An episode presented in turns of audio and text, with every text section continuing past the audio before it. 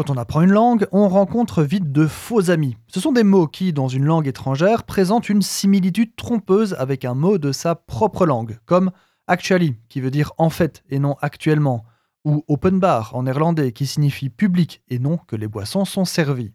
Bref, cette notion existe en cuisine et nous allons en citer quelques-unes aujourd'hui. Un appareil. En cuisine, ce n'est pas un robot ou un quelconque outil, mais bien une préparation, un mélange, souvent prêt à être cuit, mais pas toujours.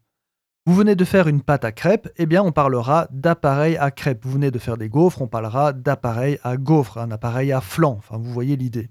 En cuisine, singer ne veut pas dire imiter quelqu'un de façon grotesque pour le ridiculiser, non, ce n'est pas non plus une marque de machine à coudre. Singer, c'est ajouter de la farine sur un ingrédient en cours de cuisson pour lier la sauce qui en découlera. Vanner, ce n'est pas faire des blagues à tout bout de champ avec ses collègues de brigade. Vanner, c'est l'action de remuer constamment une préparation qui refroidit, afin qu'elle ne développe pas de peau. Typiquement, les flancs et les puddings sont vannés.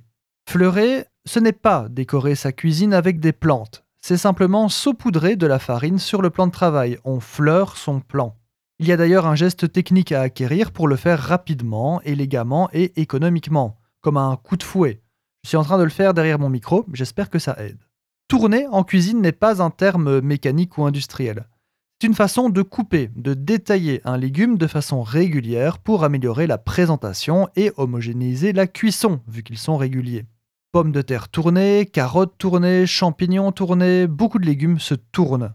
Notez que, culinaire ou industriel, l'idée reste la même dans les deux mondes, donner une forme. En cuisine, un tourneur-fraiseur, ça pourrait être un pâtissier affairé sur une charlotte aux fruits rouges, à méditer.